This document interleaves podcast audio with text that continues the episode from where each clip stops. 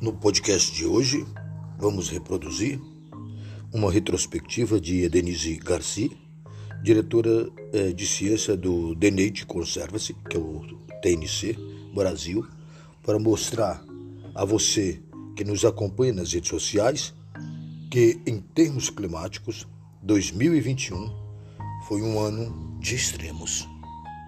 Vamos relembrar os principais episódios globais que evidenciam a urgência de agir contra os efeitos das mudanças climáticas. 2021, ano que se finda neste mês de dezembro, começou com muitas expectativas na agenda ambiental em razão da 15ª Conferência das Partes pela Biodiversidade, que é o COP15, para adotar a nova estratégia global de biodiversidade do período de 2021 a 2050 e da COP26, que visava pactuar as regras de implementação do Acordo de Paris. No entanto, 2021 termina para a história como o ano de maior ocorrência de eventos climáticos extremos. De acordo com o relatório preliminar é, do estado do clima global em 2021, publicado pela Organização Meteorológica Mundial, que é a WMO, no final de outubro, mostrando é, incêndios florestais, ondas de calor e frio, secas, tempestades, inundações, ciclones fora, fora de época, assolaram todos os, os continentes em intensidade recorde. Segundo os cientistas da WMO, as relações de retroalimentações entre os sistemas atmosféricos terrestres, oceânicos e as camadas de gelo estão sendo alteradas em decorrência das concentrações inéditas de gases de efeito estufa e do calor acumulado associado, impulsionando o planeta Terra, o nosso planeta Terra, para um território desconhecido que gera efeitos disruptivos em cascatas nos sistemas ambientais, sociais e econômicos. O nível médio do mar atingiu um máximo em 2021. A taxa de aumento mais do que dobrou em menos de três décadas. Temperaturas bateram recordes regionais em várias partes do mundo. A pequena cidade de Lytton, no sudoeste do Canadá, atingiu 49,6 é, graus Celsius é, em, em, em, junho, quebrando o recorde nacional anterior em 4,5 graus Celsius, numa onda de calor que gerou a maior perda de massa registrada em geleiras no país. Na Itália, a temperatura na região da, da Sicília chegou a 48,8 graus Celsius, um recorde europeu. E o, o, Vale da Morte, lá na Califórnia, atingiu 54,4 graus Celsius, igualando um valor semelhante ao de 2021, o mais alto registrado no mundo. Houve também recorde de frio. O estado no Texas, no, eh, nos Estados Unidos, conhecido por seus amplos desertos e fortes ondas de calor, foi coberto por uma grossa camada de gelo, com algumas regiões registrando o frio mais intenso em mais de um século. O ano de 2021 também registrou precipitações extremas. Em 20 de julho, na cidade de Zhangzhou, recebeu 2, 202 mililitros de, mililitros de água em uma hora. Um recorde na China.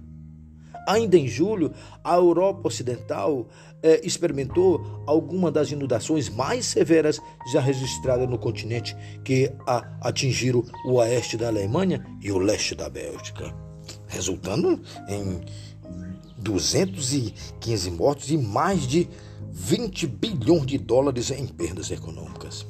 E houve a, a bomba de umidade é, no oeste é, do Canadá, quando um volume de chuvas equivalente a um mês caiu em apenas dois dias. Pelo terceiro ano consecutivo, ocorreram grandes incêndios florestais durante o, o verão na na Sibéria. Na costa oeste, na América do Norte, a ocorrência de fogo foi severa devido às condições recordes é, de seca e altas temperaturas na primavera. E em julho, a fumaça dos incêndios nessa região chegou às cidades da costa leste. Na Europa, algumas regiões de, é, de França, Itália, é, Grécia e Turquia sofreram os piores incêndios florestais da história.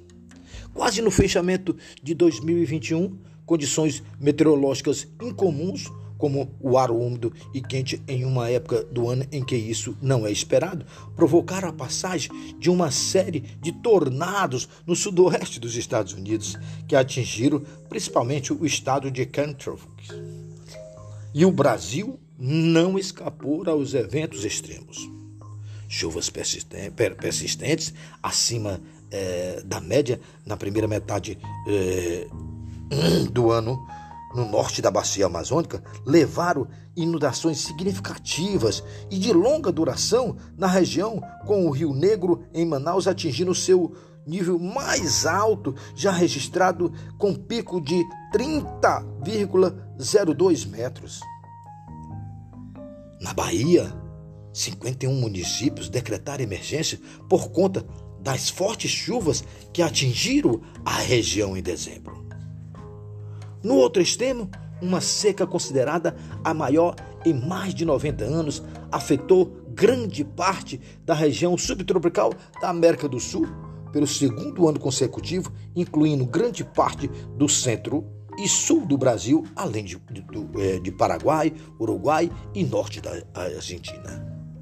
O governo brasileiro decretou situações de escassez críticas de recursos hídricos na bacia hidrográfica do Paraná em numerosos reservatórios, nos níveis mais baixos dos últimos 20 anos, o que reduziu a produção de hidroeletricidade, levando o país à, à beira do colapso energético.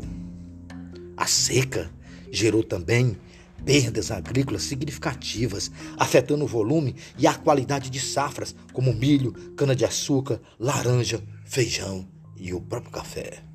Evidentemente, nem todos esses eventos extremos podem ser relacionados às mudanças climáticas induzidas pela ação humana, mas tal incidência teria sido impossível sem o fenômeno. Nos níveis atuais de emissões globais de gases de efeito estufa, o mundo continua a caminho de exceder a meta do aquecimento de 1,5 graus Celsius acima dos níveis pré-industriais estabelecidos no Acordo de Paris em 2015 para evitar os piores impactos da emergência climática. Mesmo se os novos compromissos oficiais confirmados na COP26 em, em, novembro passado e outras promessas relacionadas, como a redução das emissões de metano e o fim do desmatamento, forem cumpridos, o aquecimento global não será inferior a 1,8 graus Celsius. Mas a depender das tendências de desmatamento no Brasil, esse cenário será ainda pior. Apesar de a política ambiental para proteger a Amazônia continuar a atrair a atenção global, com ameaças de, de perda de investimentos estrangeiros, boicote a produtos in, in, nacionais e, e de sanções comerciais de outros países, o desmatamento na região voltou a crescer em 2020. Foram perdidos 13.235 quilômetros quadrados de floresta um aumento de 22% em relação a 2020 e o maior desmatamento desde 2006, gente. O Pará continua a liderar o ranking dos estados, sendo responsável por 40% do total, mas mostrou uma desaceleração na taxa de desmatamento anual. O Amazonas ficou em segundo lugar, responsável por 18% do total e ultrapassando pela primeira vez o Mato Grosso. Preocupadamente, a perda florestal eh, no Amazonas foi 55% maior em 2021 em comparação a 2020, gente. No Cerrado, a tendência também foi de aumento cerca de 8,5% em relação a 2020, uma área de cerca de 4.500 km concentrado sobretudo eh, no oeste da Bahia e sul eh, do Maranhão e Piauí, em municípios produtores de sojas. Esses quase 18 mil quilômetros de vegetação nativa perdida na Amazônia e no Cerrado, uma área eh, três vezes maior que o Distrito Federal resultaram na emissão aproximadamente de 200 milhões de toneladas de CO2. E tem mais. Em 2021, as queimadas continuaram a assolar os dois maiores biomas do Brasil. Dados do INPE de novembro indicam neste ano o terceiro maior índice de incêndios na Amazônia através apenas de 2021 e 2015, com mais de 14.000,6 mil focos registrados em uma área de 45 mil metros quadrados. O Cerrado foi o bioma mais atingido, com 137 mil quilômetros quadrados queimados. A nota de atenuação vem do, do, do Pantanal, com uma redução de 50 3% na área queimada em relação aos uh, catastróficos incêndios de 2020. A mineração foi o outro vilão do ano na Amazônia.